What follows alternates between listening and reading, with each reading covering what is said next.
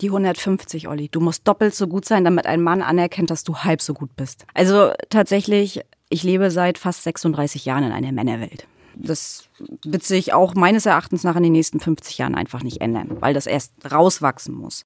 Man muss tatsächlich mit den, mit den Wölfen mitheulen und ich bin am Anfang Grüße gehen raus an meinen Chef. Es tut mir so leid. Ich bin am Anfang in jeden Kampf reingeritten. Du musst stolz geschwollene Brust zeigen, wie die Affen auf die Brust klopfen. Und ähm, natürlich hast du dann relativ schnell den Ruf weg, oh Gott, die hat Haare auf den Zähnen. Und wer, was muss man als Führungskraft machen? Also entgegen all dem, was ich eben gesagt habe, an oberster Stelle Empathie. Empathie ist das Wichtigste. Du musst einen Menschen fühlen, du musst ihn verstehen, du musst ihn lesen können, meines Erachtens nach, weil du führst Menschen und du kannst sie verletzen. Nicht körperlich, aber eben seelisch. Und ähm, deswegen Empathie ist das Wichtigste, Menschlichkeit, äh, Transparenz, Ehrlichkeit, äh, Verständnis, Fürsorge, und dann kommen erst so eine Sachen wie, ey, ich bin die Spinne im Netz, ich kann das alles überblicken, ich kann das alles irgendwie delegieren, ich kriege das hin. Äh, die menschlichen Faktoren sind tatsächlich weit vorne.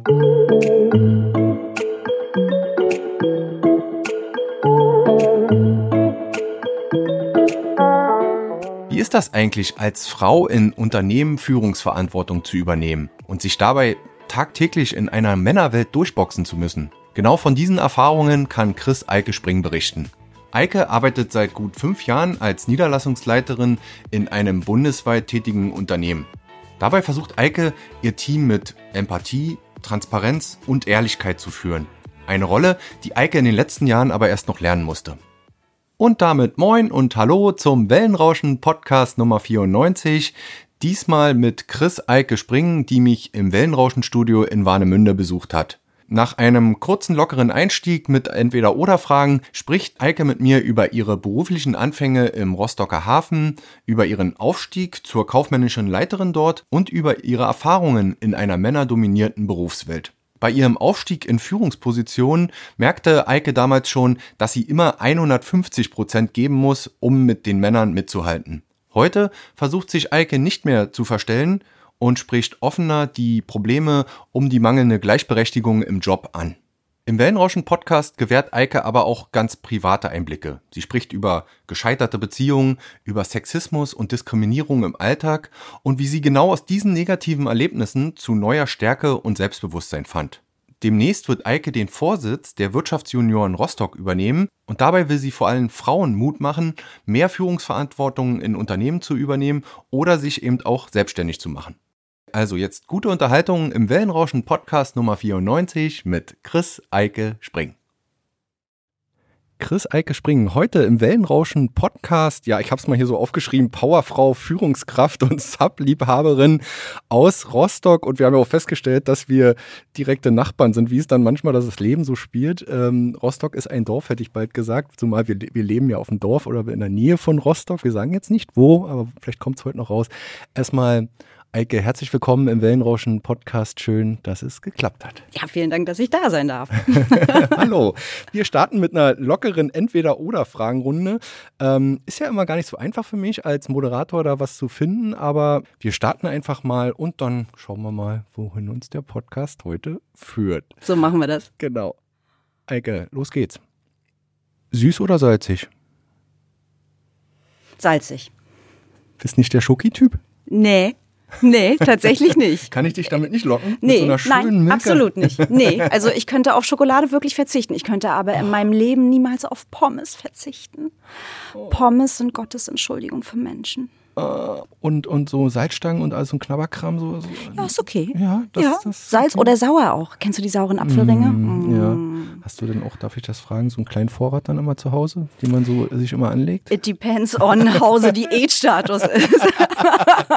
also es gibt tatsächlich Phasen, da findest du überhaupt keine Süßigkeiten. Und ja. momentan habe ich tatsächlich eher so eine schwierige Phase, in der ich mich ähm, dem salzigen Süßkram sehr nahe fühle. Ja. Manchmal ja. ist das auch wirklich so, aber ich glaube, das hat jeder Mensch und da muss man sich auch gar nicht für, dass man dann auch einfach mal sich hemmungslos dem hingibt. Ich, ja. ja. Punkt. Punkt. Okay. Fahrrad oder Sub? Sub. Das war einfach, oder? das, das war richtig einfach. Also ich habe tatsächlich ein Fahrrad Und ich weiß aber nicht mehr, wann ich es das letzte Mal benutzt habe. Dieses Jahr tatsächlich nicht. Es, es ist ein Mountainbike. Es steht im, Im Arbeitszimmer. Im Arbeitszimmer und staubt vor sich hin. Ja. Aber das Sub staubt nicht vor sich hin. Das Hub wohnt in meinem Kofferraum. Ah. Ja, es ist ein Eishub.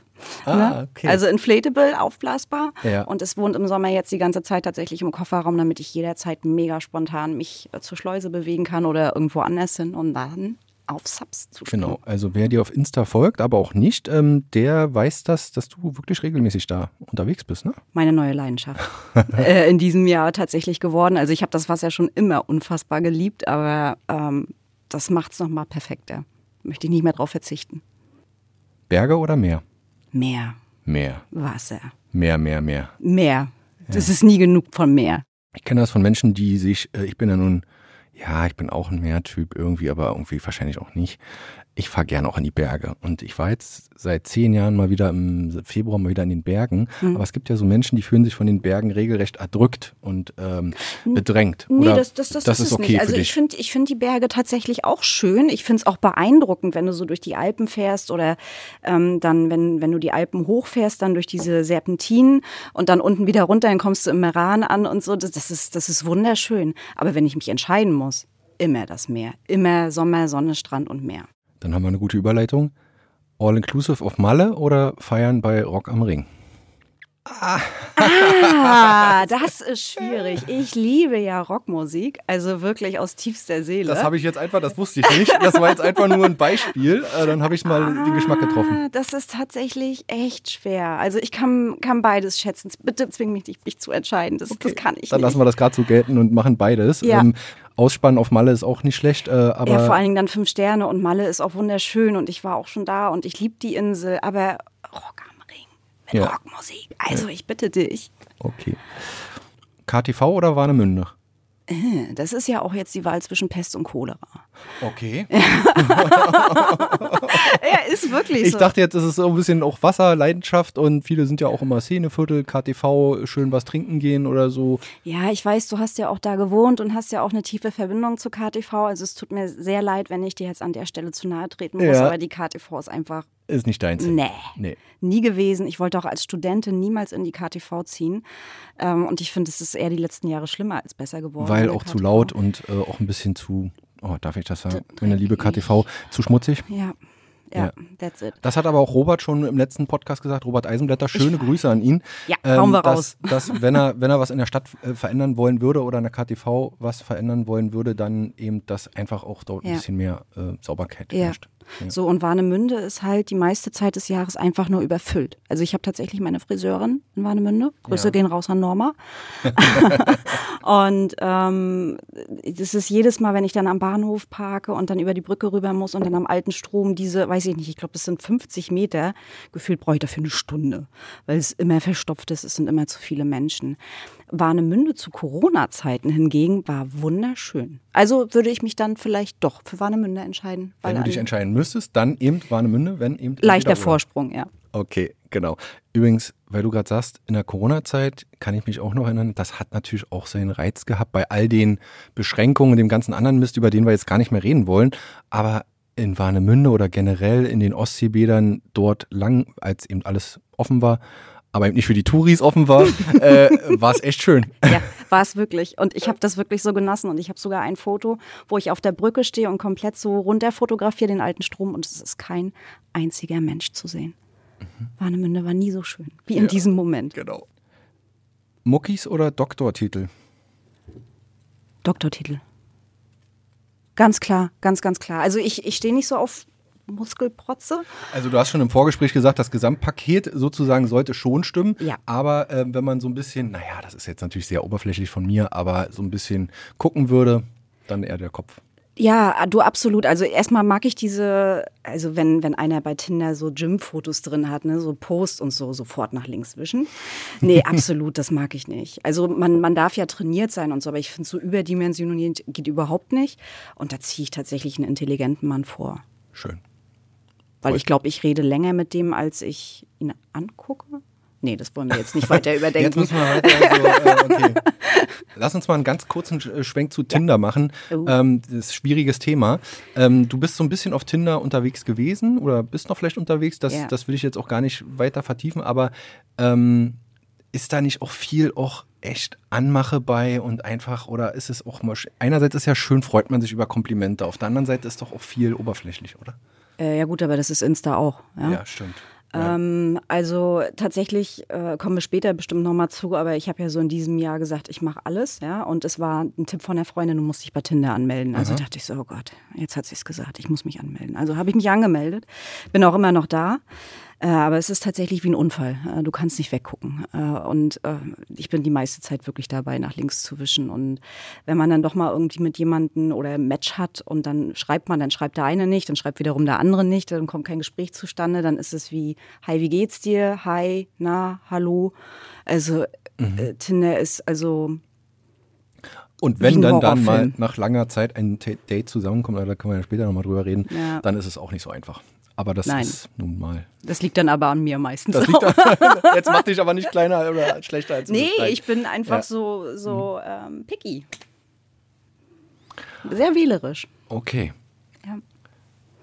Das ist schon wieder eine super Überleitung. Aufs Letzte. Herz oder Verstand? Ja, ähm, das ist so eins meiner, meiner größten Probleme, äh, das ich gerne auflösen würde. Vielleicht schaffen wir es. Also ich bin tatsächlich total der Kopfmensch. Ich habe immer einen Plan A bis Z für jede Situation. Aber wenn es hart auf hart kommt, würde ich mich immer fürs Herz entscheiden. Also mhm. definitiv. Das, weil das, dein Verstand kann dich nicht glücklich machen.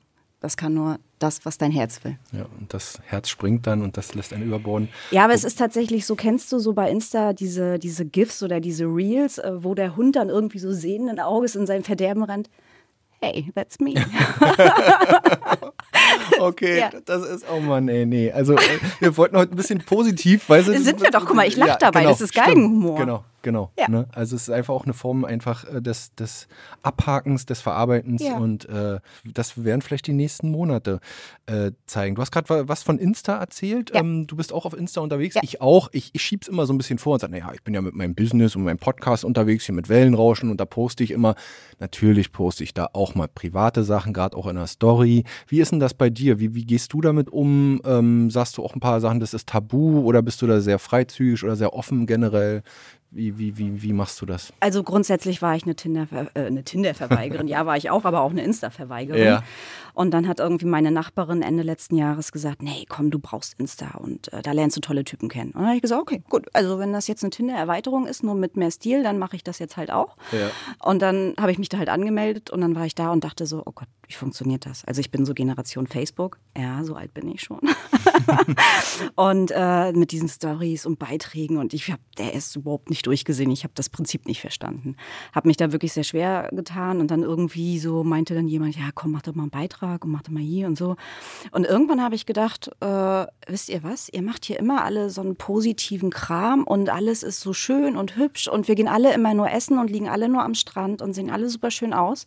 Und ich glaube, so einer von meinen ersten Beiträgen war dann so tatsächlich ein Foto mit dem Mittelfinger.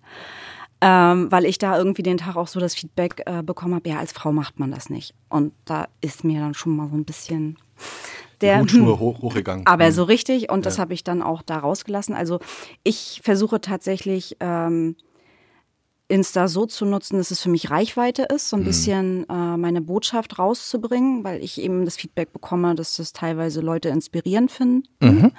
Und wenn das nur irgendeinem Menschen hilft, dann habe ich irgendwo mein Ziel erreicht. Und deswegen gehe ich da tatsächlich relativ transparent um mit dem, was mir so auch passiert, gut und schlecht. Äh, bin aber tatsächlich auch eine Frau und deswegen gibt es auch Filter. ja, also tatsächlich ist mein Insta-Profil gefiltert. Ja. Äh, gut, also das, das geht den Leuten, ja, wie den Leuten. Also das ist doch alles okay. Also das, das kann man auch so machen. Ähm, du, aber dafür habe ich schon Kritik bekommen. Echt? Ja, tatsächlich, von anderen Frauen, die aber auch Filter benutzen. Aber die sagen dann so, du hast es doch nicht nötig, du brauchst doch keinen Filter. Ja, aber das ist doch deine Entscheidung. Absolut. Äh, ja. Deswegen habe ich mir auch gedacht, Leute, dann macht es doch auf eurem Profil, dann seid ihr doch das gute Vorbild. Ja. Warum muss ich denn jetzt hier immer in einem die Vorreiterin sein? Also, doesn't make sense. Aber ähm, einer hat mich dann ja tatsächlich auch mal provoziert und gesagt, du siehst ohne Filter sowieso doof aus. Und dann habe ich ja auch mal so ein Foto rausgehauen, ohne Make-up, ohne Filter, ohne alles. Ne? Ja. Also da lasse ich mich dann ja auch nicht einfach nur so herausfordern. Und du teilst bei Insta ähm, ja auch deinen Schmerz, beziehungsweise das, was dir passiert ist. Ähm, in, Im letzten Jahr einfach ein privater Schicksalsschlag, dass dein langjähriger Freund sich von dir nach ähm, fast zehn Jahren getrennt hat. Du hast auch gepostet, das kann ich ja hier so sagen, ist ja öffentlich, dass jetzt im August wäre Hochzeit Genau, gewesen. Ja. gewesen. Und ähm, ja, versuchst das einfach auch zu, zu zeigen, ey, schaut mal, es ist nicht immer alles rosa-rot, ja, und wie du damit vielleicht auch umgehst jetzt, so, ne? Was hat denn das mit dir gemacht? Vielleicht fa- fangen wir erstmal mit dem Schweren Oh. an. Ähm, also wir hatten nie Streit, es gab nie Probleme und auf einmal hat er gesagt, so, äh, ich packe jetzt meine Sachen, ich bin weg, ich will das nicht. Äh, das ganze Trennungsgespräch hat so fünf Minuten gedauert und eine Viertelstunde später war er tatsächlich weg. Dementsprechend war das wirklich so ein Riesenschock. Also ich bin aus allen Wolken gefallen. Also du sitzt da, planst eine Hochzeit, hast einen Hochzeitsplan ja sogar. Ähm, und dann kommt Ihr habt gerade eine gemeinsame Wohnung auch bezogen. ja, genau. Ne? Wir waren da relativ frisch auch eingezogen. Ich weiß gar nicht, ein halbes Jahr oder so haben wir vielleicht da gewohnt. Also nicht mal ein Jahr. Und äh, deswegen, das war völlig überraschend. Ähm, und deswegen war ich natürlich, also ich stand unter Schock. Ich habe tagelang geheult. Ähm, ich habe, glaube ich, zwei Wochen lang kaum was gegessen. Also es war so, dass meine besten Freundinnen sich wirklich tierische Sorgen gemacht haben. Äh, ich bin aber so ein Mensch, wenn es mir richtig schlecht geht, kann ich überhaupt nicht essen. So. Du gehst erstmal mit dem Gewicht richtig übel runter, ne? Das Ja. ist ja dann auch schon besorgniserregend Ja. mitunter. Ne? Ja, also ich habe tatsächlich so in der schlimmsten Zeit sieben Kilo verloren. Also eine Frau feiert das hart, auch wenn es schlimm ist. Das war tatsächlich das Gute, ist schon längst wieder drauf, machen wir uns nichts vor. Aber das war erstmal so das Beste und ähm, ja, es, ging eine ganze Zeit auch nicht besser. Und was ich aber relativ schnell gemacht habe, ich habe relativ schnell festgestellt, weil eben auch dieses Trennungsgespräch so böse ablief und so verletzend auch war, ähm, dass ich das allein nicht packe. Und äh, dann habe ich einen Psychologen angerufen, habe gesagt, guten Tag, ähm, so und so sieht's aus. Das war tatsächlich auch ein buntes Potpourri aus Sachen, die da zusammenkamen. Ähm, ich hatte sowieso Long-Covid, war damit krankgeschrieben. Dann hat er sich getrennt und mit meinen Eltern gab's halt auch noch Probleme. Und äh, ich war komplett fertig. Und ja, dann hat er gesagt, okay, das hört sich schlimm an, äh, seien Sie morgen früh um sieben hier. Okay. Das heißt, ich habe mir tatsächlich sehr Hilfe. schnell Hilfe geholt. Ja. Und das ist beim Psychologen dann so, dann kriegst du so einen, so einen, so einen Bogen und sollst für dich selbst sagen, was ist das Therapieziel? Also was, was will ich für mich erreichen? Und das ist mir damals extrem schwer gefallen, aber ich bin ja halt auch ein Kopfmensch und dann habe ich eben das wirklich aufgebrochen. Was ist denn überhaupt mein Problem jetzt? Wieso geht es mir jetzt so schlecht? Natürlich gebrochenes Herz, ja, Enttäuschung, Demütigung, ähm, ich bin teilweise nur aus dem Haus gegangen, wenn ich wusste, die Nachbarn sind nicht da, damit mich keiner anspricht auf die Situation, Ja. äh, weil ich damit nicht konfrontiert werden wollte. Ich habe mich geschämt. Ja. Und äh, habe dann gesagt, okay, pass auf, du, du brauchst wieder einen großen Freundeskreis. Ähm, du wolltest schon immer netzwerken und mehr Leute kennenlernen. Du wolltest schon immer mit dem Sub fahren. Du wolltest keine Ahnung, dich irgendwie verwirklichen, du wolltest was bewegen. Und das habe ich dann halt alles für, für dieses Gespräch halt aufgeschrieben. Und der Psychologe hat natürlich gesagt, ja, alles gut. Was sie ja dann immer so sagen, ne? Ja, Also, die sagen gar nichts, sondern ja, machen ja, Sie mal. genau, genau, so machen Sie hören mal. ja oft nur zu, ne? Ja, tatsächlich größtenteils schon, aber ich glaube, er ist sehr zufrieden mit mir, Ja. weil ich habe auch hart umgesetzt und hart abgeliefert. Ja. Ja, also es ist jetzt tatsächlich so, dass wir uns irgendwie nur noch einmal alle zwei Wochen oder alle drei Wochen sehen und so nach einer halben Stunde guckt er dann schon so auf die Uhr so. Ja. Okay. Aber was ich jetzt schon so raushöre, wie ich dich jetzt schon so kennengelernt Ja. habe, du brauchst, du brauchst eine Struktur, ne? Du brauchst einen Plan. Ja. Ja, ja, ja, ja, ja. ähm, aber ich muss auch dazu sagen, ich war eben auch zehn Jahre mit einem Ex-Offizier zusammen. Ähm, also das habe ich mir tatsächlich so über die Zeit auch angenommen. Es ist aber tatsächlich auch ein wesentlicher Teil meiner Arbeitseinstellung. Und ich bin nur in einem Job, der sehr chaotisch ist. Ähm, das heißt, ich bin die Spinne im Netz und dann brauchst du auch die Struktur und musst dich darin bewegen. Ne? Aber äh, da ist in mir tatsächlich auch so eine Dualität, weil ich bin eben auch sehr kreativ. Ähm, und das hält sich irgendwie nicht die Waage. Also mal schlägt das eine aus, mal schlägt das andere irgendwie aus. Das hm, ist irgendwie Verstehe. so beides. Ja. Das kann ich gut nachvollziehen, ne? Weil ja, normalerweise sagt man immer, dass die Menschen nur entweder so sind oder so sind, aber wenn sich dann die Dinge auch so mischen, dann ist es manchmal schwierig, so eine Balance zu halten, ja. dann, ne? weil du willst ja auch, ja, dich in dem Sinne ausleben, so, ne, kreativ ja. und auf der anderen Seite aber ja. auch eine, eine Struktur haben und auch weiterkommen. Du bist ja auch, glaube ich, schätze ich so, auch sehr ehrgeizig, so, ne? Du willst auch abliefern, so, ne? Also da finde ich auch so ein paar Sachen von mir so wieder und man will es ja dann auch irgendwie auch zeigen. Ja. Also man will es eigentlich auch anderen mitunter. Also man will sich selber in erster Linie zeigen, aber vielleicht auch den anderen. Ich weiß es nicht. Ich habe tatsächlich für mich festgestellt, dass ich äh, bis zu diesem Zeitpunkt mein ganzes Leben lang versucht habe, die Erwartungen der anderen zu erfüllen, also die meiner Eltern. Egal wie sehr ich es versucht habe, ich habe es nie hinbekommen. Ähm, die von meinem Ex konnte ich einfach nicht erfüllen, auch wenn ich dort Abstriche in meiner Persönlichkeit gemacht habe und irgendwie so Eike Leid war, war das trotzdem dann immer noch nicht das, was was er brauchte einfach, was ja völlig normal ist. Es gibt acht Milliarden Menschen auf der Welt. Du kannst es nicht jedem recht machen. Es gibt immer subjektiv äh, halt einen Einschlag. Und dann habe ich mir irgendwann gedacht, wisst ihr was? Ich mache jetzt nur noch das, worauf ich Bock habe. Und also meine beste Freundin meinte letztens schon so, Eike, kann das sein, dass du deine 20er nachholst? Irgendwie so. Also du drehst ja gerade völlig durch und ja. du triffst teilweise waghalsige Entscheidungen und es passt eigentlich ja. nicht zu mir. Ähm, aber ich muss sagen, ich. Das ist doch gut, es soll sich gut anfühlen, weißt du? Ich feiere das hart. Es ist tatsächlich ein neues Lebensgefühl, es ist ein Freiheitsgefühl. Ich kann mir das auch ähm, leisten. Ich bin im Job gesettelt. Äh, selbst wenn ich da mal irgendwie Quatsch mache, kann ich immer noch sagen, ja, weiß nicht, ich habe meinen Kaffee vergessen heute Morgen.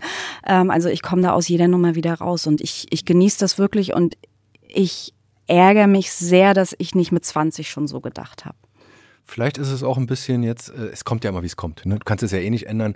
Und dann ist es eben Nachholen oder ein halbes Nachholen. Und man ist natürlich nicht mehr 20, aber äh, warum nicht? Oh, why not? Und du bist, das ist, glaube ich, ein wichtiger Punkt, in dem Sinne keinem Rechenschaft schuldig, weil ja. man, ich sage immer, man hat nur ein Leben und ja. natürlich, wenn man später mal Familie hat oder wie auch immer, dass man dann auch ähm, gewisse Dinge Rücksicht nehmen muss, das ist völlig klar. Man ist dann nicht mehr allein für sich verantwortlich, aber solange ähm, ja, entscheidet man selbst. Und ja. nicht nur so, oh, wer die sagt und die sagen und das ja. und ich muss dem Bild entsprechen. Ja. Und, äh, aber da kommen wir heute noch ein bisschen zu in Sachen Job. Und wie, wie hast du das dann privat, ähm, ja, wie soll ich sagen, naja, umgesetzt? Das hört sich immer so nach Maßnahme 1, 2, 3 an. Aber was machst du denn vielleicht jetzt anders oder was, was gönnst du dir oder was, was tust du? Da war das Subfahren, Entdecken. Ähm, was, was ist denn anders?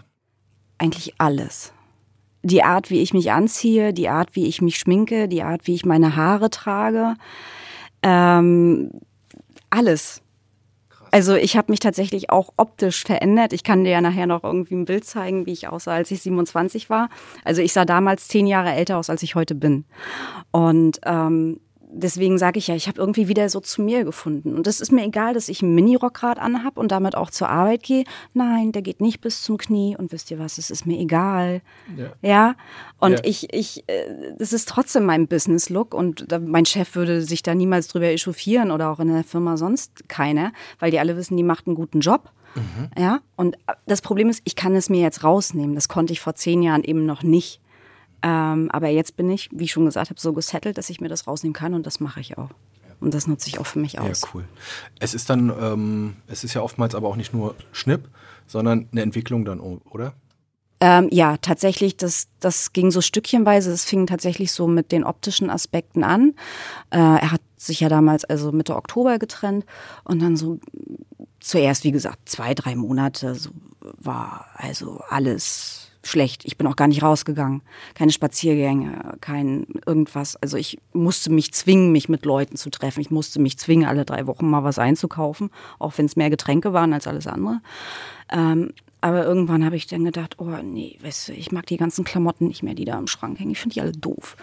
So, und dann haben Einmal wir ja, komplett wechseln. haben wir ja in diesem ominösen Stadtteil, über den wir nicht reden wollen, der auch nicht mehr zu Rostock gehört, ein Modepark Röther. Und dann dachte ich, komm, gehst mal lang.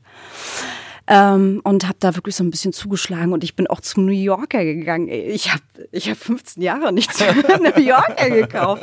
Aber ich hatte einfach mal Bock auf eine Lederleggings und mhm. dazu irgendwie High Heels. Und ähm, ich habe jetzt tatsächlich auch eine, eine Nachbarin, die ist ähm, auch so instamäßig krass unterwegs, hat irgendwie über 1000 oder 1500 Follower und ist auch immer super schön angezogen. Und da dachte ich mir, ey, du kannst auch mal wieder so ein bisschen Sagt doch keiner, nur weil ich jetzt 35 bin, dass ich jetzt hier rumlaufen muss, immer im Laser oder im Blüschen oder sonst irgendwas. Und ja. Genau. Das Äußerliche ist das eine, sozusagen mhm. sich, wie, wie gebe ich mich ja. nach außen? Wie, wie ist denn der Umgang mit, mit Menschen? Ich meine, vielleicht im Business hat sich jetzt vielleicht, ist ja dein Job, äh, vielleicht gar nicht geändert, aber wie, wie, wie gehst denn du äh, privat? Ähm, ja, den soll jetzt nicht nur auf Männer, sondern vielleicht auch auf Frauen. Hat sich da was geändert? Also bist du da vielleicht auch ein bisschen vorsichtiger oder skeptischer geworden oder bist das, ist das genauso wie vorher? Im Gegenteil, ich bin viel offener geworden. Ah, okay. Also auch da habe ich mich komplett geändert. Ähm, dadurch, dass es mir eben eine ganze Zeit lang so schlecht ging und ähm, ich weiß noch diese eine Situation, ähm, wo ich auf dem Parkplatz stand beim Einkaufen und da ging eine Frau mit ihrem Einkaufswagen lang und die hat geschrien äh, also nicht hysterisch und also doch hysterisch, aber nicht einfach nur wie im Horrorfilm laut geschrien, sondern warum überhaupt noch soll ich das alles machen? Es ist doch eh alles egal. Diese ganze Scheiße, die hat vor sich hingeflucht, aber in einer Lautstärke, die war bestimmt 150 Meter von mir entfernt. Und ich stand da einfach nur und dachte, I feel you. I really, really feel you. Und dann dachte ich mir so, ey, wir haben alle unsere Päckchen zu tragen und meistens sagen wir das den anderen Menschen nicht. Wenn dich jemand fragt, ey, wie geht's dir, sagst du, ja, alles gut, ne? Schicki ist so ein Door-Opener, aber willst eigentlich die Antwort gar nicht wissen. Wenn ich frage, will ich sie wissen. Und ähm, ich bin dazu übergegangen, meinen, mein Umfeld mehr wahrzunehmen. Also wenn ich durch eine Stadt, durch die Stadt gehe und ich sehe eine Frau, die hat schöne Schuhe an oder eine schöne Handtasche, dann sage ich ihr, hey, du hast eine tolle Handtasche. Oder du siehst heute besonders schick aus. Und ähm, einfach bewusster, ne? Äh, bewusster. Und du wirst nicht glauben, was mit den Leuten passiert. Die fangen an zu strahlen. Einige sind völlig verdutzt und sagen dann, oh Gott, die sind doch nur von Deichmann, die Schuhe. Also, die sind trotzdem schön. Ja, aber du made, uh, you made her day. Ja. Das ist doch ja. der Punkt. Du ja. machst dir ein schön, ja. also ein gutes Gefühl, aber die Menschen. Ja, vor allen Dingen, mich kostet das nichts. Nee, genau. Das, das ist ja, ja. Der, der Mensch hat einen, einen, schönen Tag damit, der geht mit einem Lächeln auf die Arbeit. Und äh, ja, ich versuche das auch, man vergisst es leider, solche Sachen auch oft immer wieder, ne? Also die muss man sich auch wieder, jetzt wo du das erzählst, neu ins Gedächtnis rufen. Aber ich mache das auch oft, wenn ich auch gut, klar, wenn ich richtig mies in schlechter Stimmung bin, dann wird mir das wahrscheinlich nicht gelingen. Aber wenn ich, sagen wir mal, gut drauf ist, warum nicht von meinem gut drauf den Leuten gerade mal was abgeben? Manchmal ja. äh, grinse ich einfach vor mich hin und dann lächle ich und dann lächeln die Leute auch zurück und äh, dann klappt das. Ja. Ja.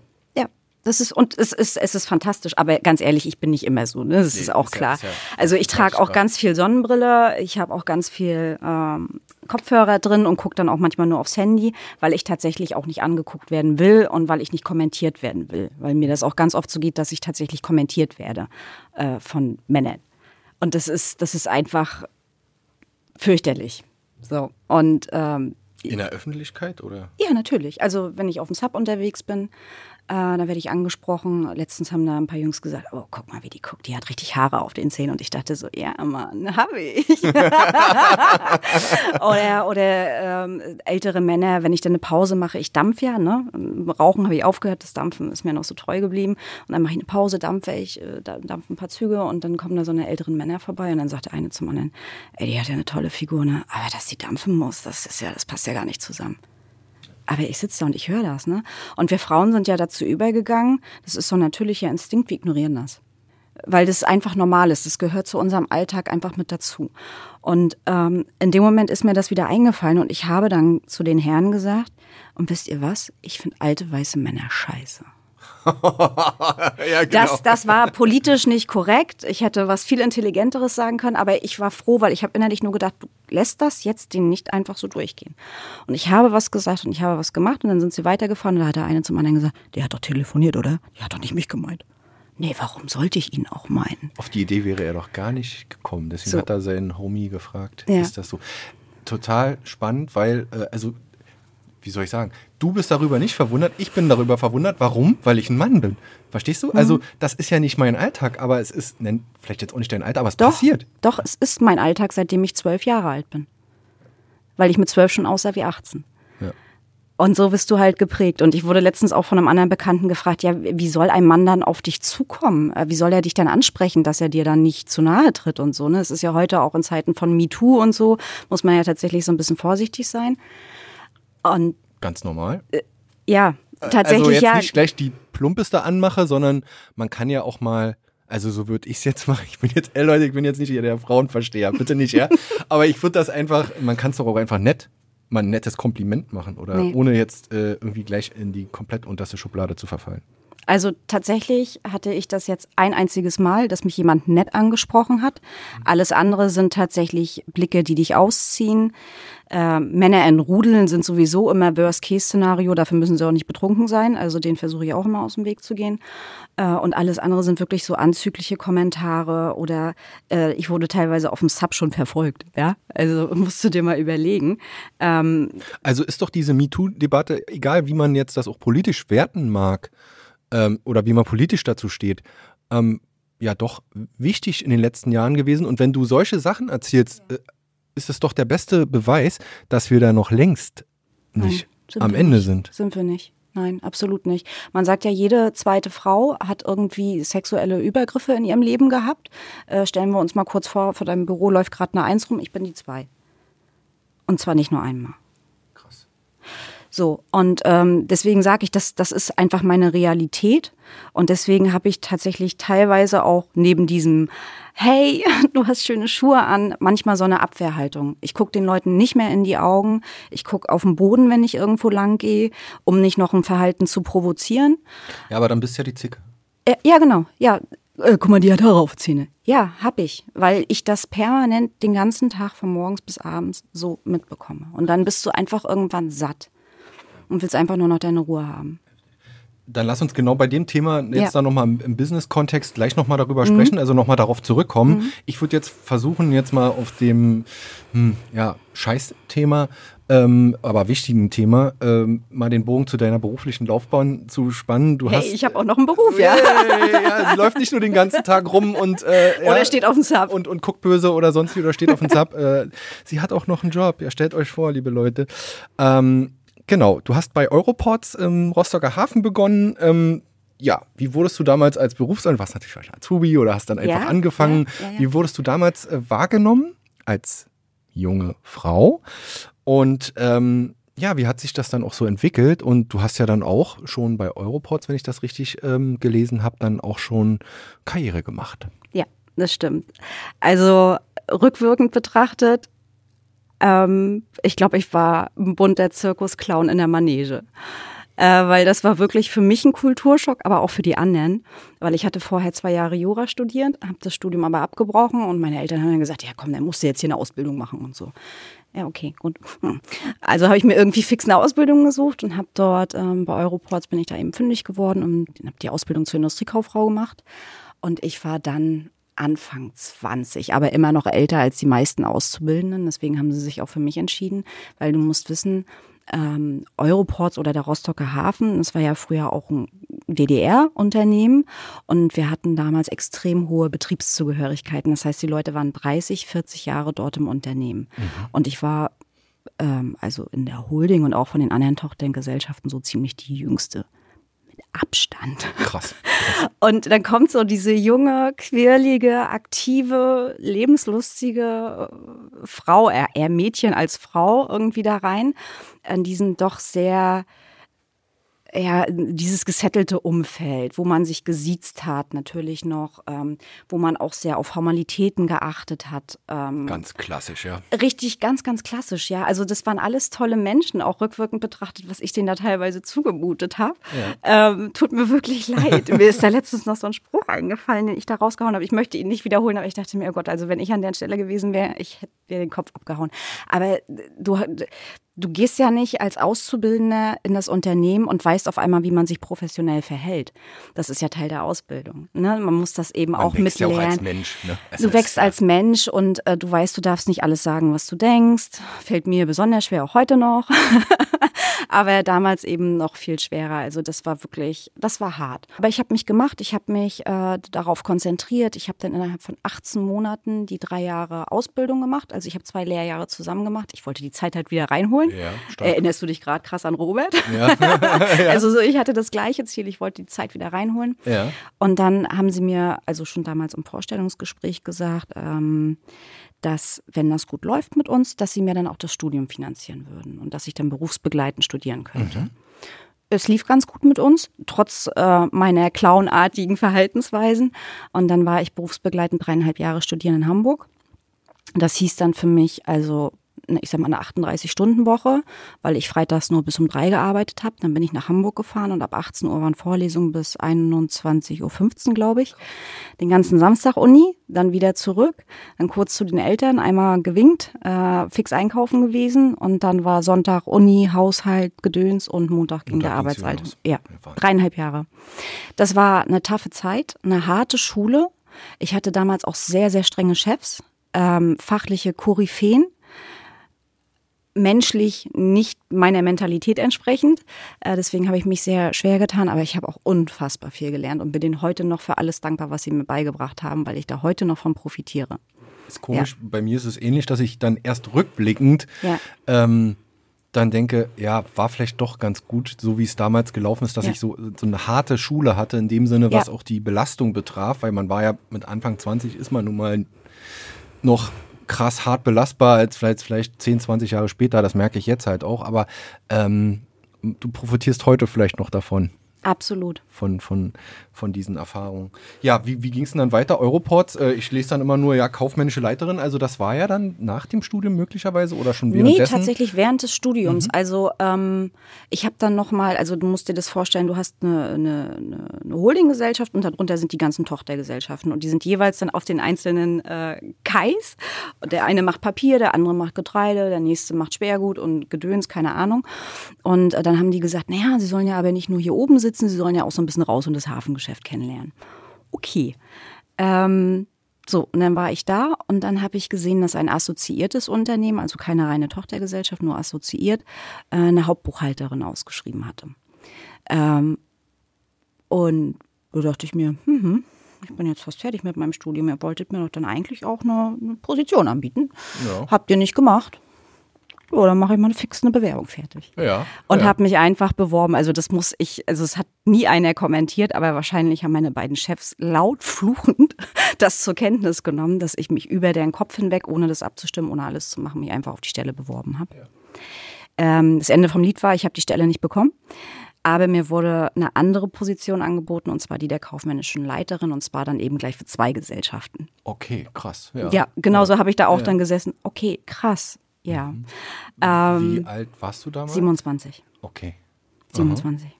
Ja. Und wie war das dann, dieser, dieser, dieser äh, Change? Also dann da rein und vorher wird man halt zur Kenntnis genommen, naja, Azubi oder dann eben die Mitarbeiterin, die ist hier im Studium und so weiter, mhm. ja, okay. Ne? Mhm. Und plötzlich ist da aber jemand, der mh, hm, Führungsverantwortung hat, der mir auch sagt, wie was zu laufen hat. Da musstest du sicherlich auch noch reinwachsen in die Rolle, mhm. aber wie war denn das so am, am Anfang? Also ich habe viel versucht, mit Kleidung zu kompensieren. Mhm. Ähm, also ich habe sehr versucht, mich sehr professionell zu kleiden, sehr altbacken zu kleiden vielleicht sogar. Ähm, habe eben versucht, noch ruhiger zu werden, inhaltlich einfach sauber zu diskutieren, zu argumentieren, immer on point zu sein, immer perfekt vorbereitet zu sein, weil jeder wartet eigentlich nur auf deinen Fehler. Ähm, unabhängig ob Mann oder Frau. Ne, das war, wie gesagt, die, die kaufmännischen Leiterinnen waren da alle um die 60, super berufserfahren und die haben mir alle wirklich so geholfen. Es waren so eine Goldschätze, aber nichtsdestotrotz, wenn was schiefgelaufen wäre, hätten sie trotzdem so getuttelt. Guck mal hier, die springen ja wie ein und äh, tatsächlich habe ich, und das werde ich nie vergessen, das war das größte Lob von meinem damaligen Chef, der hat gesagt, Frau Spring, wir haben den besten Jahresabschluss von allen gemacht. Ja. Sehr gut. Und ich saß da so ja. stolz geschwollener Brust. Ja. Ähm, da war ich wirklich super, super stolz. Aber es waren eben auch krasse Arbeitszeiten. Es waren so 60, 70 Stunden Wochen. Weil es eben nicht, nicht nur kaufmännisch war, es war die eierlegende Wollmilchsau, von der man ja so gerne spricht. Also es war Qualitätsmanagement, es war Fuhrparkmanagement, es war Schadensmanagement, es war Personalunterstützung, äh, es war, oh, keine Ahnung, es so viele Sachen. Und ähm, mein Perfektionismus, den ich dann eben auch an den Tag gelegt habe, das war halt in der Arbeitszeit nicht möglich und auch in zwölf Stunden teilweise nicht möglich. Ne? Und ähm, ich bin da ziemlich dran kaputt gegangen, glaube auch rückblickend so kurz vom Burnout und habe dann gesagt, nee, ich, ähm, ich muss ja weg, ich kann das auch vertreten. Ich war jetzt irgendwie so sechs, sieben Jahre hier. Ähm, ich habe auch die Gehaltserhöhung nicht bekommen, die ich haben wollte, weil obwohl ich den besten Jahresabschluss gemacht habe, ich äh, nicht am meisten Geld verdient. Ja, ja ganz ja. im Gegenteil, wesentlich weniger als die anderen. Kann ich heute rückblickend natürlich auch verstehen, weil die hat natürlich auch mehr Berufserfahrung. Ähm, aber dann hat er zu mir gesagt, nee, kriegst du nicht. Oder was weiß ich, 50 Euro oder was das damals war. Ja, ja. ich gesagt, nee, komm.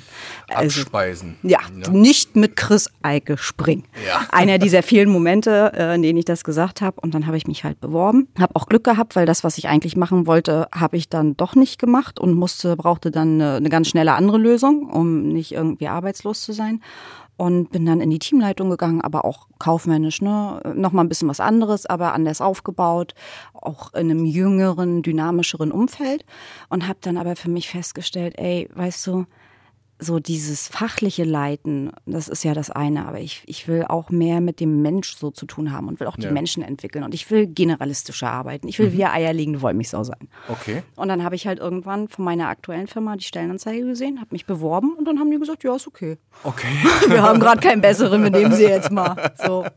Das ging dann relativ fix, ja? Wann war das gewesen? Wie lange bist du jetzt schon dabei?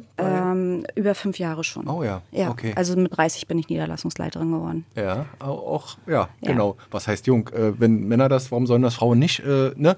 Also bin ich super stolz drauf. Das musst du hier gerade im Osten als Frau erstmal schaffen. Ja. Punkt. Was sind da für Tugenden? Ja, das äh, gefragt, was, was glaubst du? Ähm, was, was ist wichtig? Eben hast du schon so ein paar Sachen genannt.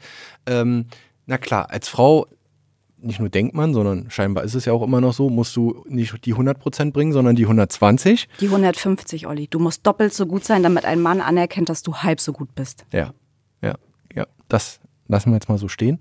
Du sagtest natürlich die, das Äußere, die Kleidung äh, und, und an, aber auch on point da sein. Also wahrscheinlich auch einfach mehr machen als der Mann, um sich einfach auch kein Fauxpas zu leisten, weil der wird sofort, zack, Haifischbecken. Ne? Ausgenutzt. Was nicht heißen soll, dass bei Männern in vergleichbaren Positionen das nicht passieren würde, dass die auch einen auf den Deckel kriegen. Aber man hat als Frau immer das Gefühl, dass man viel, viel mehr leisten muss, um auch nur halbwegs auf die den gleichen Stand zu kommen. Ich finde es ja cool, dass du weißt, wie man sich als Frau fühlt. Also du hast es nee, wirklich, nee, du hast es, nee, du hast es aber perfekt beschrieben. Ist es ich, wirklich so? Ich versuche mich drei, irgendwie, ja. auch wenn ich jetzt, ich bin ja nur ein Mann, ich kann mich ja jetzt hier nicht äh, ja, zur Frau schnell machen oder ich suche mir jetzt noch eine andere Moderatorin. Ich versuche mich einfach reinzuversetzen. Ja. Ja, ne? nee, es ist, es ist wirklich so. Und ich habe irgendwann auch gemerkt, also ich bin mein schlimmster Feind und keiner ist härter mit mir als ich selber. Ja. Ähm, und ich habe immer die 130 Prozent gegeben. Und deswegen musste ich irgendwann für mich so sagen, nee, komm, äh, die 80 Prozent, da denken die anderen, das sind die 130. Und es ist wirklich so.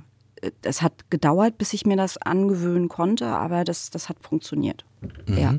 So, und wer, was muss man als Führungskraft machen? Also entgegen all dem, was ich eben gesagt habe, an oberster Stelle Empathie. Empathie ist das Wichtigste. Du musst Menschen fühlen, du musst ihn verstehen, du musst ihn lesen können.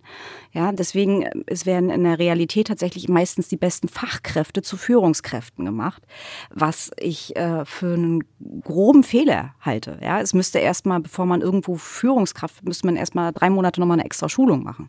Meines Erachtens nach, weil du führst Menschen und du kannst sie verletzen. Nicht körperlich, aber eben seelisch. Und ähm, deswegen Empathie ist das Wichtigste, Menschlichkeit, äh, Transparenz, Ehrlichkeit, äh, Verständnis, Fürsorge. Und dann kommen erst so eine Sachen wie, ey, ich bin die Spinne im Netz, ich kann das alles überblicken, ich kann das alles irgendwie delegieren, ich kriege das hin. Äh, die menschlichen Faktoren sind tatsächlich Hm.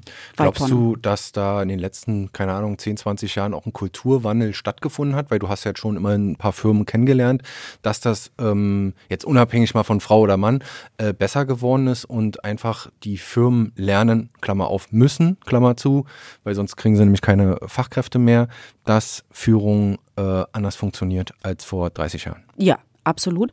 Also es gibt ja klassisch so drei Führungsstile. Also Martin Breun könnte es jetzt bestimmt besser erklären. Ja, auch da schöne Grüße. ja. ähm, also es gibt ja so diesen klassischen autoritären Führungsstil. Ich glaube, das sind, ist so der, den wir kennengelernt haben. Autoritär erklärt es eigentlich schon. Also so von oben herab einfach nur raufdrücken. Der Mitarbeiter muss machen, umsetzen. Thema erledigt, keine Diskussion. Dann gibt es das komplette Gegenteil davon. Das ist so dieser laissez-faire Führungsstil. Ich lasse meine Mitarbeiter einfach machen und schauen wir mal, was passiert. Wird schon Mhm. Irgendwie. Ja, genau. ich lebe dann aber auch mit dem Ergebnis. Äh, und dann gibt es so den dazwischen, so den situationsbezogenen, mitarbeiterbezogenen Führungsstil. Das heißt, meine Führung hängt von dem Mitarbeiter ab. Das heißt, was habe ich für einen Menschen? Ist das jemand, der viel Zuspruch braucht? Ist das jemand, der eher selbstständig arbeitet? Und dann eben noch bezogen auf die Situation, haben wir gerade viel Hektik, ist gerade viel durcheinander, muss ich jetzt vielleicht reingehen, muss ich ihm sagen, Wusa, komm, sortier dich nochmal neu, wir machen uns jetzt zusammen einen Plan. Oder kann er einfach die ganze Zeit alleine laufen, weil alles gerade gechillt ist. So. Aber wie du schon merkst, das waren jetzt gerade sehr viele Wenns oder es uns. Ähm, dafür musst du einen Menschen sehen können. Dafür musst du die Situation sehen können und du musst dein Verhalten auf ihn anpassen. Ah, okay. Und das mhm. ist wirklich eine ganz, ganz hohe Kunst. Ähm, ich hatte tatsächlich schon alle Führungsstile und ich konnte auch mit dem Laissez-faire genauso wenig umgehen wie mit dem Autoritären und ich selbst lebe halt auch den mittleren. Und ich glaube, im Vergleich zu früher ist der auch mittlerweile am häufigsten vertreten. Also ich glaube, autoritäre Führungsstile gibt es, glaube ich, kaum noch. Also wüsste ich jetzt nicht, habe ich in Rostock nicht gehört, dass mir das mal jemand berichtet hätte. Du weißt es besser. Eventuell. Keine Einzelheiten, nee, lieber nicht. Okay. Mhm. Ähm, aber es zumindest gehört aussterbend, äh, gehört zu den Dinosauriern. Ja, genau, ne? Also genau, das, das wird es ja. zukünftig eben nicht mehr geben, Gott sei Dank. Ja. Glaubst du, dass man das, äh, dass man Führung dass man das lernen kann?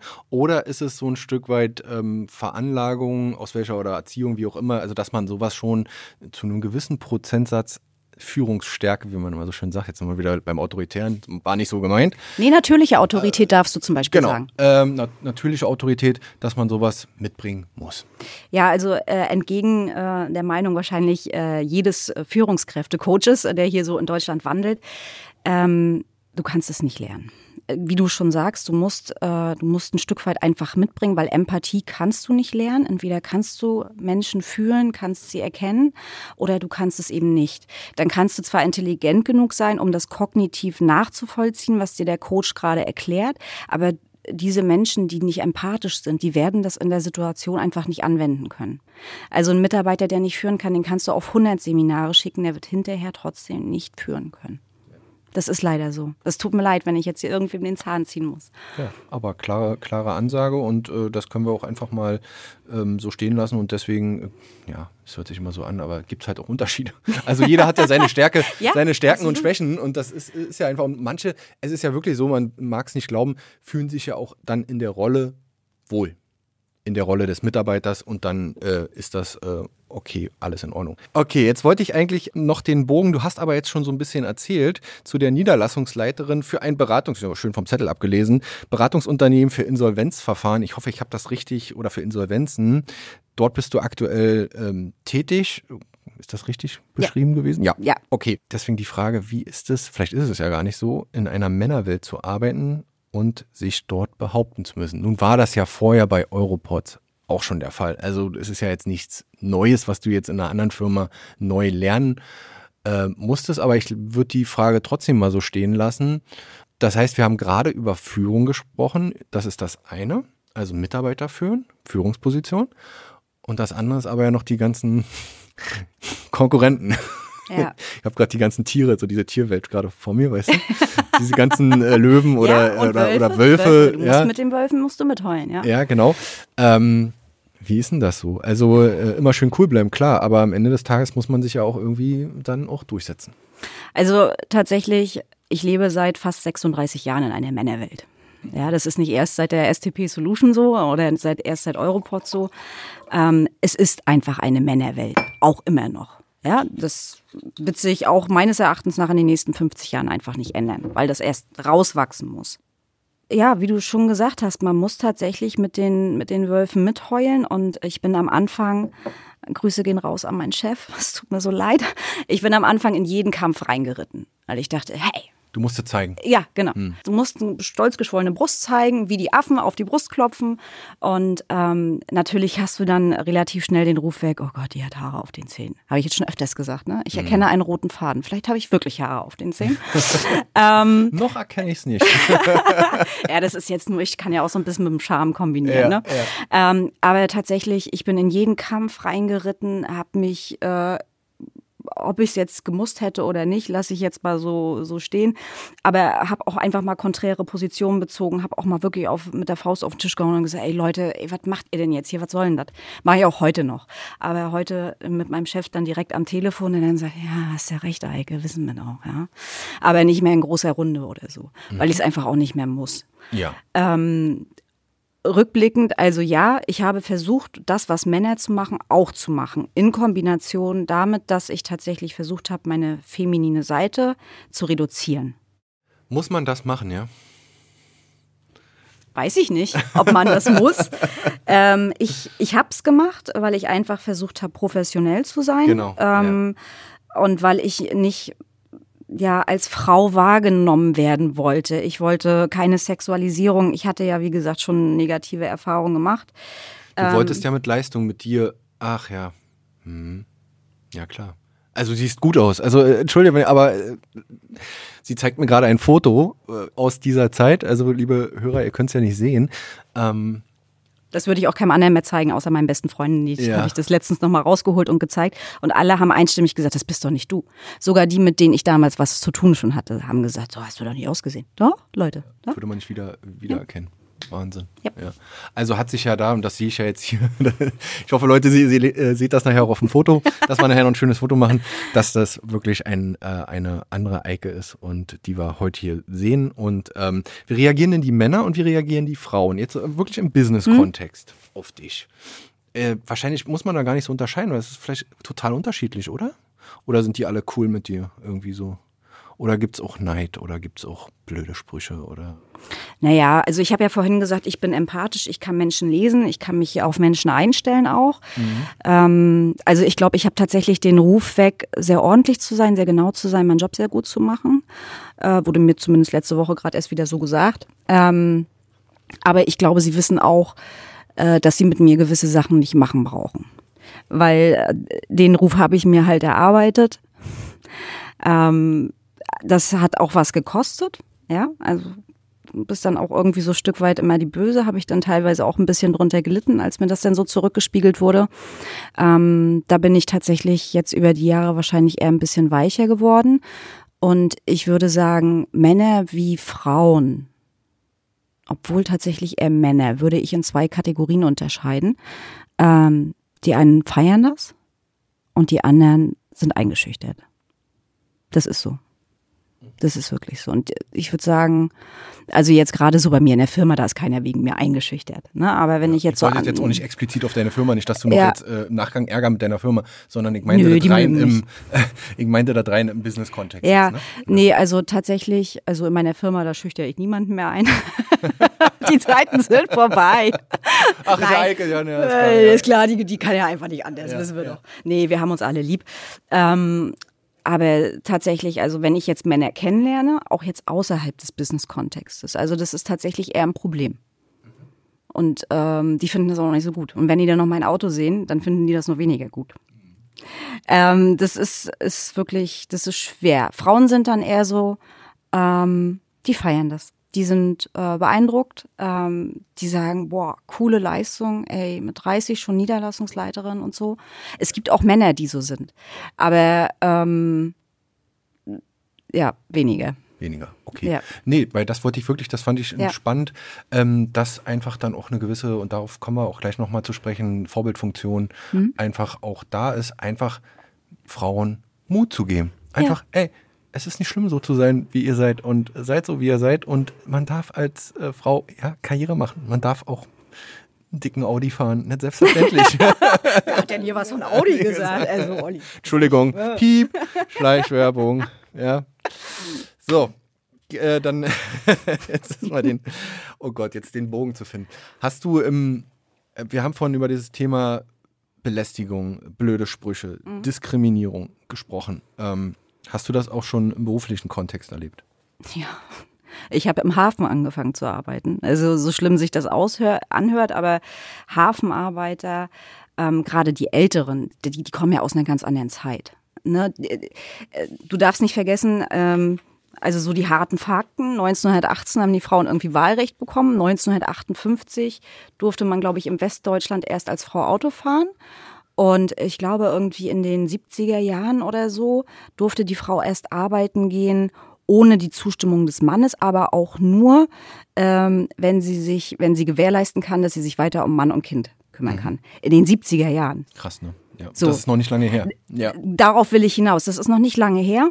Und jetzt habe ich dort 2009 angefangen zu arbeiten. Das heißt, die, die in den 70ern das irgendwie noch so mitbekommen haben, dass eine Frau irgendwo äh, ja, sich da gerade erst so ein bisschen so gelernt hat, sich praktisch selbstständig äh, irgendwo zu bewegen. Ähm, dieser, dieser Schlag an Männern war dort noch im Hafen. So, das heißt, ich war Schätzchen, ich war Mäuschen. Äh, nicht einmal, nicht zweimal, nicht dreimal, häufiger. Also wirklich, ne, Hafenarbeiter. Aber ich bin intelligent genug äh, zu wissen, die können einfach nicht anders. Das habe ich in der Regel auch nicht kommentiert. Ich glaube nachher, als ich dann so mit der Lehre durch war, da habe ich schon gesagt, also stopp mal bis hier und nicht weiter. Ne? Gerade dann immer in der Firma, an der ich war. Aber was das Schlimmste wirklich war, was mir jemals passiert ist, relativ, ne? Ähm, mir hat ein Kollege auf den Hintern gehauen, einen Klaps auf den Hintern gegeben. Ja, mal, ne? Genau. Aber auch aus der Verwaltung ein Kollege. Ne, und dann bin ich zu meinem Chef gegangen, der war nicht viel älter, lass ihn fünf, sechs Jahre älter gewesen sein. Er hat zu mir gesagt, ach komm, du weißt doch, wie er ist. Sag ich, ja, ich weiß, wie er ist und ich weiß, dass er es nicht aber böse so meint. Diese typische aber, Reaktion, die eigentlich so nicht ausfallen dürfte, oder? Nee. Also weil der Klaps auf dem Hintern, der, der war vielleicht mal 1950, auch da schon nicht angesagt, aber verstehst du? Also, aber das ist ja nun geht einfach nicht. Nee, geht's auch nicht. Und ich wusste, ich, ich, wusste, wie er ist und ich weiß auch, dass er das nicht böse gemeint hat, aber trotzdem geht es nicht mehr. Und wir müssen bitte aufhören, Ausreden und Entschuldigungen für die anderen zu finden. So, ja. und mein Chef hat dann auch mit ihm geredet ähm, und hat auch gesagt, ja, ist nicht okay, hat ein bisschen Dudu gemacht, also der, der wird da nicht böse mit ihm in irgendeiner Form geworden sein. Es ist ja vom Prinzip her, aber guck mal, jetzt entschuldige ich auch schon mal, schon wieder. Man kommt sofort ja, wieder an diese Rechtfertigung. Ja, es, ist, es ist ja nichts Schlimmes passiert, doch, es ist schlimm. Ja. Genau. Aber weil wir Frauen einfach so daran gewöhnt sind, dass das irgendwie so mit zur Normalität gehört. Okay. Hast du das Gefühl, dass ähm, die, die Unternehmen oder auch die Gesellschaft und die Politik, also ich habe mich da jetzt mal in den letzten Tagen ein bisschen eingelesen, hört sich so an, ja, habe ich, musste ich, keine Ahnung, ja, ähm, dass da auch Gesetze verabschiedet werden, äh, Initiativen gestartet werden, also wirklich auch auf Bundesebene. Ähm, und jetzt mit unserer aktuellen Regierung wird ja, glaube ich, auch versucht, viel zu tun. Dann ist das natürlich ein Prozess, das geht nicht von heute auf morgen. Also Thema Gleichberechtigung in Unternehmen, ähm, wir reden ja nicht nur über Verhaltensweisen, sondern dass man eben auch eine Frauenquote einführt. Äh, wie nimmst du das generell wahr? Hat sich da in den letzten Jahren auch in dieser Hinsicht was getan über den, äh, oh Gott, Equal Pay Gap? Equal Pay Gap, also die Lohnunterschiede. Ich habe mich da nochmal eingelesen. 2020 in Deutschland lagen die bei 18 Prozent. Nach wie vor zwischen Frauen und Männern. Ähm, hast du Gefühl, das Gefühl, dass da sich was getan hat ähm, und das besser wird und wie, wie nimmst du das wahr? Naja, ähm, tatsächlich würde ich ein bisschen differenzieren. Also ich bin keine Politikerin, habe aber natürlich eine klare Meinung. Ich bin, ich bin froh, dass darüber geredet wird, weil, ähm, wie du sagst, es ist ein Prozess und wir müssen darüber reden. Und wir können ganz, ganz viele Gesetze erlassen und wir können uns auch über die Richtigkeit äh, gerne herzlich streiten. Aber wichtig ist, dass wir das machen und dass wir darüber reden und dass wir darüber streiten, äh, weil das ist das, was wir für den Wandel brauchen. Wir brauchen tatsächlich nicht dieses äh, strategische Papier, was du, glaube ich, meinst, 2020, was sie rausgebracht gemacht haben. Ähm, die Strategie ohne Strategie. Weil 1994 ähm, im Grundgesetz tatsächlich, im Grundgesetz wurde verankert, dass äh, die Unterschiede zwischen Mann und Frau abzustellen sind. dass wir gleichberechtigt sind. Und jetzt brauchen wir 2020 ein Papier, das genau das sagt, was seit 1994 im Grundgesetz steht? Ja, interessant. Ne? Und die Regierung würde jetzt sagen, das brauchen wir wahrscheinlich deswegen, weil es ist ja seitdem immer noch nichts oder zu wenig passiert. Ne? Und jetzt pass auf, jetzt führen wir das Ganze ad absurdum, weil auch ich habe mich vorbereitet. das ja. hätte ich tatsächlich vor drei Tagen auch noch nicht gewusst. Jetzt ist das Ganze so, ähm, deswegen habe ich schon gesagt, die Strategie ohne Strategie. Äh, ein Ziel ist, Frauen in Führungspositionen zu bringen. Ja, Hört sich gut an. Bin ich dafür? Unterschreibe ich sofort. Maßnahme hierfür, die Sanktionierung der Nichterreichung der selbstständig auferlegten Frauenquote, weil die können die sich ja selbstständig auferlegen, beziehungsweise eine Begründungspflicht, äh, sofern die Frauenquote bei Null liegt. So, was machen denn die Unternehmen? Die sagen, ja, wir haben eine Frauenquote von Null. Ja, es gibt ja hier keine CEOs. Ja, Leute, aber das Problem seid ihr selber. Weil was passiert nämlich eigentlich? Nee, es gibt kaum CEOs. Aber nicht, weil wir Frauen doof sind oder weil wir nicht qualifiziert genug sind, sondern weil das Problem ganz weit unten in der Hierarchie beginnt, weil die Frauen vom Sachbearbeiterposten nicht hoch auf den Teamleiter kommen. Sie kommen vom Teamleiter nicht auf den Sachgebietsleiter und sie kommen vom Sachgebietsleiter nicht auf den verdammten Head-of-Posten. Und deswegen haben wir keine CEOs, weil das unten schon passiert. Und warum passiert es unten? Weil meistens in den 20ern werden, wird man zum Teamleiter. So wie ich ja auch. Ich bin kaufmännische Leiterin in den 20ern geworden. Warum werden Frauen es nicht? Weil sie ja schwanger werden könnten. Ist ein Riesenproblem, ne? Also, ja. äh, was heißt ein Problem? Aber es ist der, nee, die Vereinbarkeit von äh, Job und Familie. Das ist ja auch, glaube ich, nochmal ein Punkt in diesem Gesetz von 2020. Mhm. Hatte ich mich auch nochmal. Mhm. Deswegen wurde ja unter anderem das Elterngeld eingeführt. Mhm. Ich, ich, wie gesagt, wir, ich kenne mich zu wenig damit aus. Ne? Also bei uns, wir hatten ja dann auch, ich habe ja nun, das hat aber auch ganz andere Gründe, die, die Elternzeit sehr wenig wahrgenommen, aber da könnte ich mich ja jetzt auch, ja, rede ich mich jetzt gerade hier schön raus, ne? Aber ähm, das sollte ja diese Unterschiede, dass man zumindest die Elternzeit ähm, mehr aufsplittet. Also das spricht, dass der Mann einfach auch mehr übernimmt, also sprich dort auch mehr 60 Prozent, glaube ich, oder wie viel vom, Gehalt bekommt in der Zeit.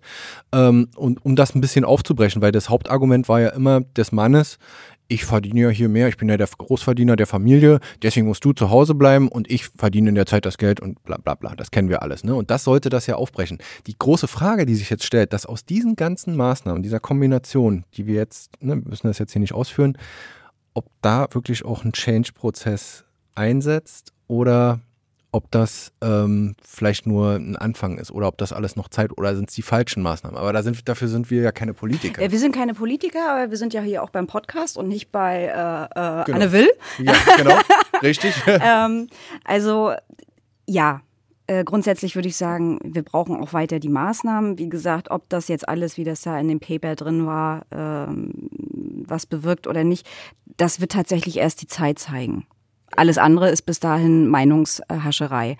Ähm, meine persönliche Wahrnehmung ist tatsächlich, äh, auch wenn ich ähm, die Generationen miteinander vergleiche, ich sag mal so die Leute, die so Mitte 40 sind und die Leute, die jetzt so vielleicht Ende 20, Anfang 30 sind, die Jüngeren nehmen diese Angebote schon wahr, währenddessen die so in den 40ern sich noch eher so ein bisschen schwer damit tun und sagen, nee, ich bin hier schon noch so der Mann und ich äh, verdiene ja auch mehr, weil das ist dann ja auch ein Argument, weil der Mann verdient ja meistens mehr. Es sei denn, man ist vielleicht mit mir zusammen. Aber, äh, aber ansonsten ist, bleibt das eben das Thema bei Frauen. Und deswegen bedingt sich das eine wieder das andere. Solange wir Frauen nicht gleich viel verdienen wie der Mann, ist immer noch das Argument, genau. ja, aber selbst, ne? Das heißt, weißt, äh, ja, Hai und äh, Hai. Ja, was Ei, war zuerst? Ei, Ei, Ei und Huhn? Henne, Ei und Huhn-Prinzip. ja. Und ähm, das, da, da müssen sie, da gehen sie ran und da muss, muss die Gesellschaft ran und vielleicht, wie du sagst, ist es dann auch das Generationending und ich gebe das auch unumwunden zu. Ich bin Anfang 40, äh, Mitte 40 und dass da vielleicht noch andere Denkstrukturen sind als bei Menschen, die jetzt Anfang 20 sind, ne, die da auch anders reinwachsen in dieses System. Und das ist auch okay und das ist legitim so. Also ich will das nicht grundsätzlich verurteilen, weil alleine wenn man so selbstkritisch sein kann wie du und jetzt sagst, ja, ja, ich tue mich damit schwer, das ist immerhin was. Ja. Äh, die Generation, äh, die noch einmal älter ist, die sagen, Gottes Willen, was ist denn das jetzt für eine verweichlichte Gesellschaft? Genau. Na, also, und daran siehst du, und das ist das, was ich zeigen will, es geht ja schon in die richtige Richtung. Ja. Aber ich glaube ganz ehrlich, solange wie ich arbeite und bis ich in Rente gehe, sofern ich denn eine bekommen werde, ähm, werde ich das nicht mehr erleben, dass ich genauso viel verdiene wie ein Mann klares Statement und jetzt haben wir es auch wirklich nochmal gut ausdiskutiert. Vielleicht nochmal eine letzte Frage zu diesem, äh, zu der ganzen Geschichte. Was würdest du jungen Frauen, die jetzt genau nämlich vielleicht Mitte 20 sind und dann vielleicht in diese Position mal kommen, der das Schaffen in den Teamleiter zum Beispiel oder noch höher, ähm, was würdest du denen raten? Boah, eine ganze Menge. Ja.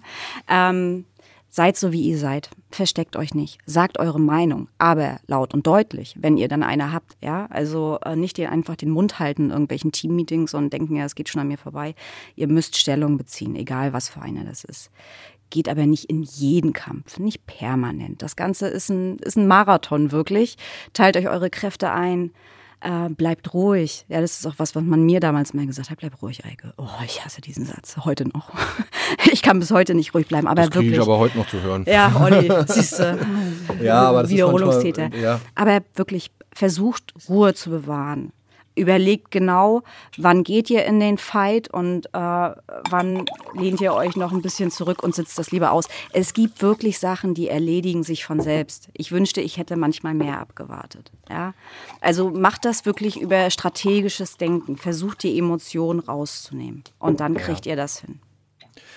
Sehr, sehr cool. Wir sind ja auch hier ein Podcast für die Gründungsszene in MV ja, der Wellenrauschen-Podcast, deswegen finde ich es einfach wichtig, äh, Frauenpower vor und auch gründen. Du hast dich ähm, in den letzten, ja, kann man da ruhig so sagen, in den letzten Monaten auch oft mit dem Thema Netzwerken mehr stärker beschäftigt als vorher.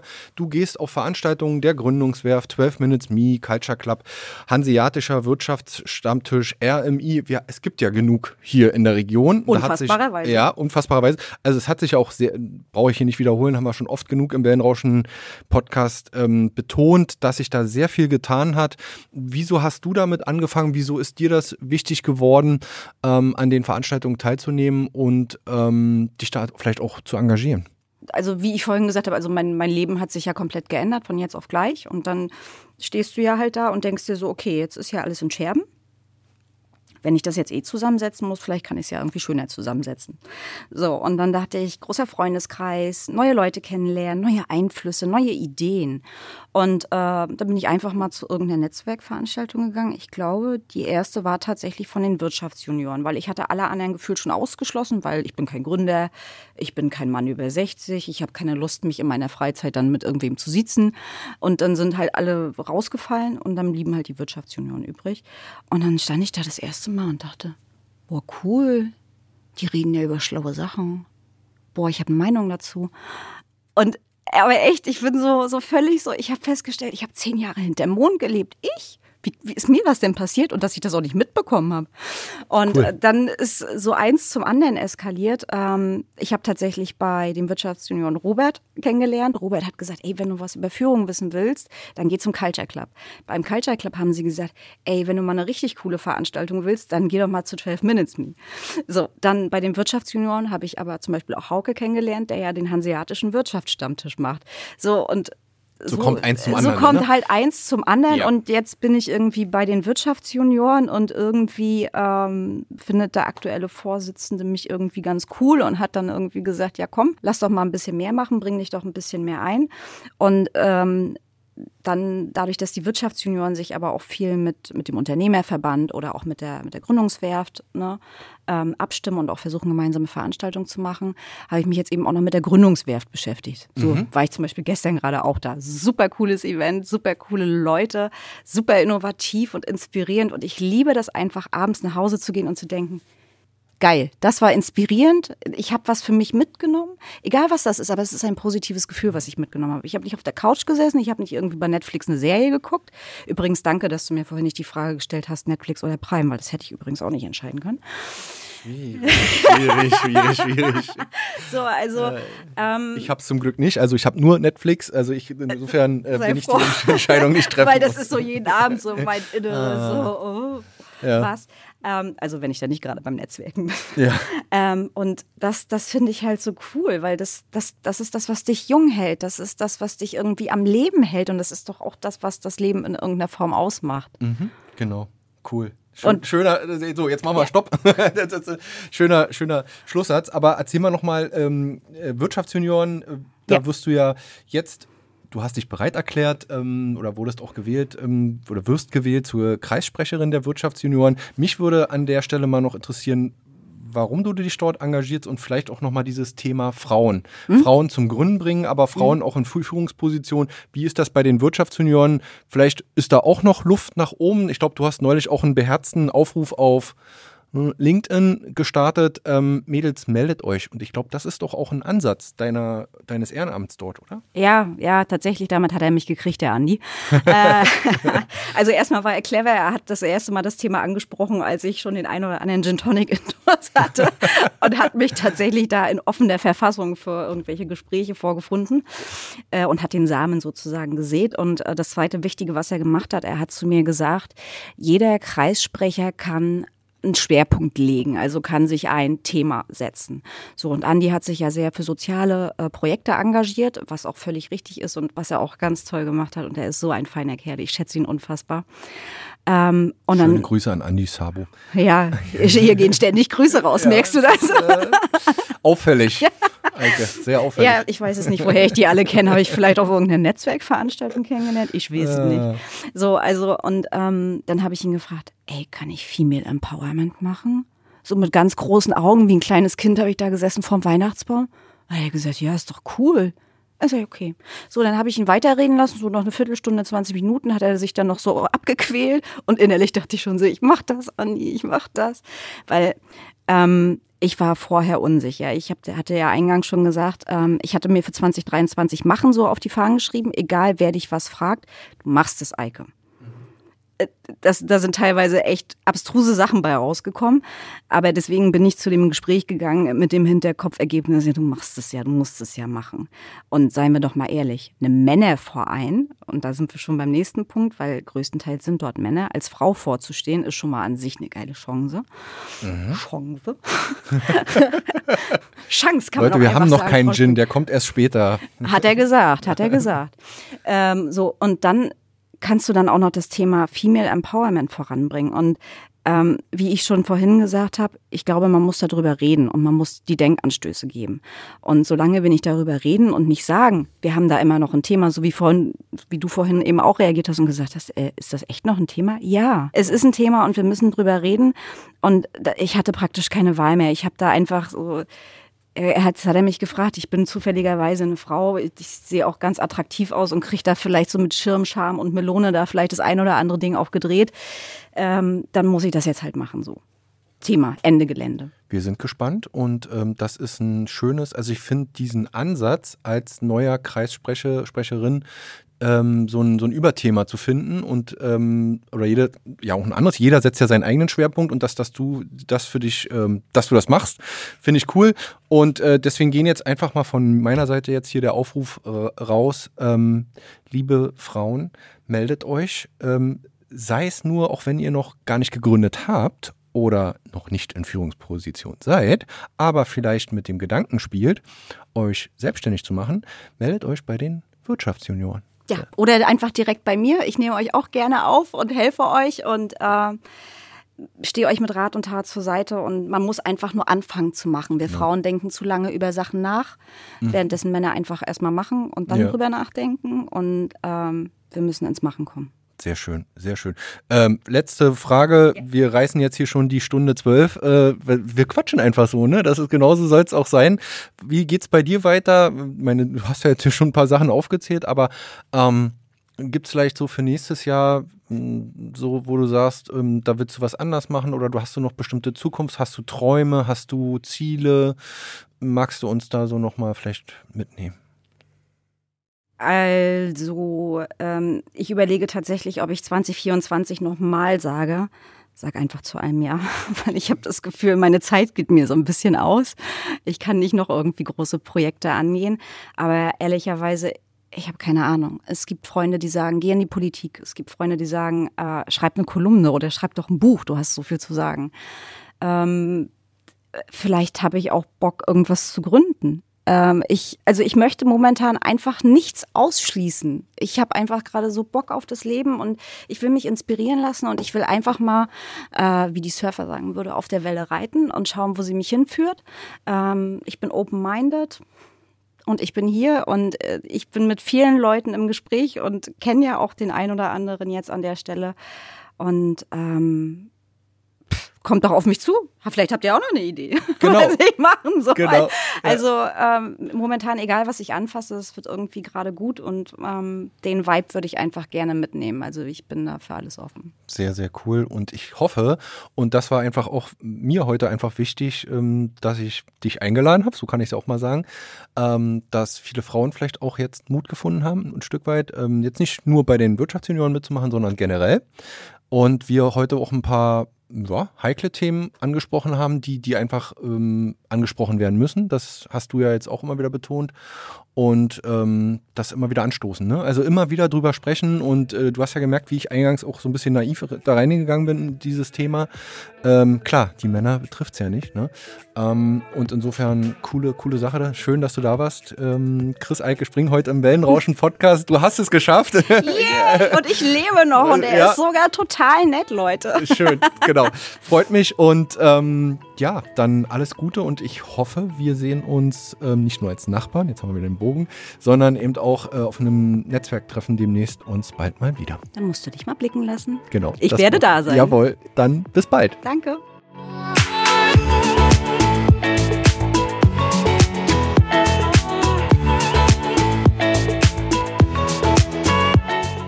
Podcast-Folge mit Chris Eike Spring könnt ihr auf unserer Homepage unter www.wellenrauschen-mv.de abrufen. Ihr könnt den Wellenrauschen-Podcast aber auch bei den bekannten Streaming-Anbietern wie Spotify und Apple Podcasts abrufen. Dort könnt ihr dem Wellenrauschen-Podcast gern folgen oder auch auf den Abonnieren-Knopf drücken. Wenn ihr Partner von Wellenrauschen werden wollt und beispielsweise in unseren Podcast euer Produkt oder eure Dienstleistung bewerben wollt, dann schreibt mir einfach eine E-Mail unter info@wellenrauschen-mv.de.